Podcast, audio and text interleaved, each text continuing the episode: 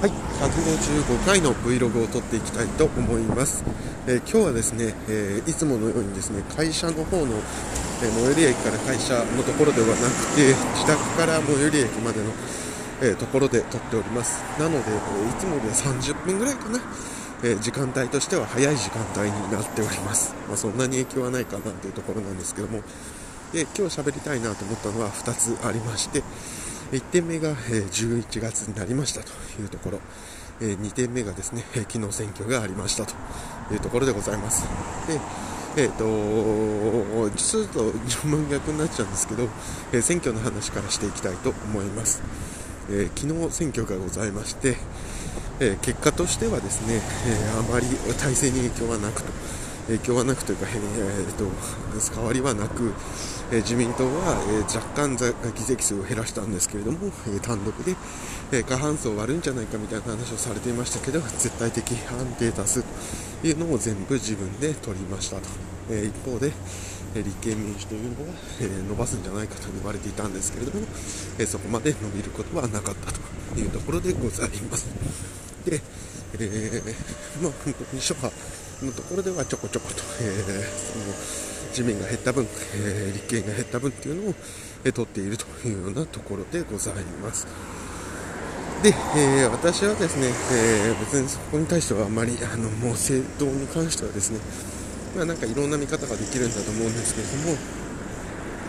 えー自民党に関しては、えー多分ですね、えー賛成的な肯定的な賛成というよりは、えー消極的な賛成というのが多いんだろうなというところが一つ。でもう一個はですね、えー立憲民主党に関してはもうそろそろ、えー党としての役目がですね、まあ、割りかけてきてるんだろうなというところでございます、えーなぜそう思うかと言いますと、えー今回立憲民主党は、えー告示前のですね、えー公示前告示前の、えーと選挙制議席数を減らしていると。まあ、これだけのですね、コロナ逆風、コロナ逆風というところの中で、自分たちが議席数を取ることができずに、野党の、中でもですね大きく伸ばしたのは維新だったというところを考えると、まあ、なかなかに自分たちがどういうポジショニングをしていくか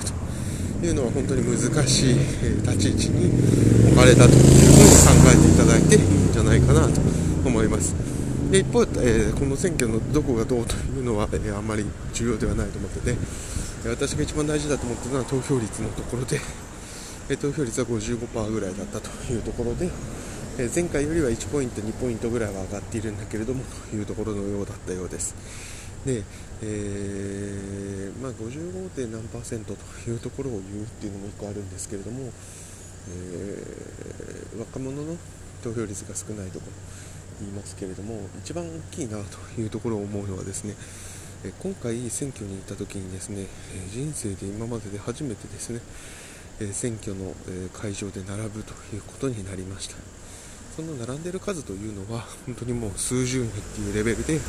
5分も10分も並んだわけではないんですけれども初めて並ぶという経験をしました。で、えー、ツイッター等を見るとですね並んだ並んだ。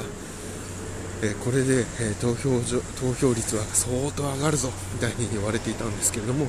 上げてみると、えー基本的には投票率というのはあんまり変わりませんでした。というとこれ何が起きてるかっていうと多分、ね、私は選挙区、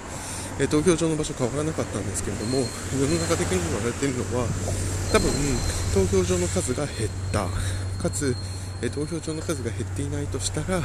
え開始受付時刻が、えーと短くなっているというところの影響によって、まあ、当然そうですよね。今まで100人をさばいていた投票所が、え10個でさばいていたのが5個になれば1会場あたり20人行くので混雑が発生すると。でまた、えこのコロナなので、え消毒だとか、えそういったところがあるので、え時間がかかるのによって、え混雑がしていると、まあ、その当たり前のことが起きたのかなというところでございます。なんでこれは結構本当に私としては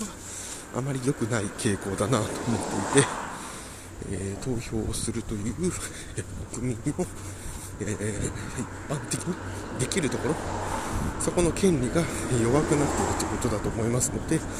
あまりいい傾向ではないんじゃないかなと。いうところを思います。また、え、長蛇の列になっていることによって、え、投票しなかった人っていうのも一定数いるでしょうから。これは投票率が、えー、能動的にじゃない形で、え下がっちゃう。なんて言って環境によって下がる投票率っていうところになると思うのであんまり良くないなというところを思ったところでございます。まあ以上でございます。あとはですね、え電車の中でちょっと、えどういうとこだどういう風になったみたいなのは見たいなと思っています。で次に、えー、2番目の点は今日がまあ11月1日ですというところでございます、えー、今日11月1日というところで、まあ、ここはもう本当に何を言うわけでもなくて、えー、気持ち切り替えてですねまた、え0から1から一生懸命やっていきたいなと思うところでございます。はい。以上で今日の155回目の Vlog は終わりたいと思います。ではまた。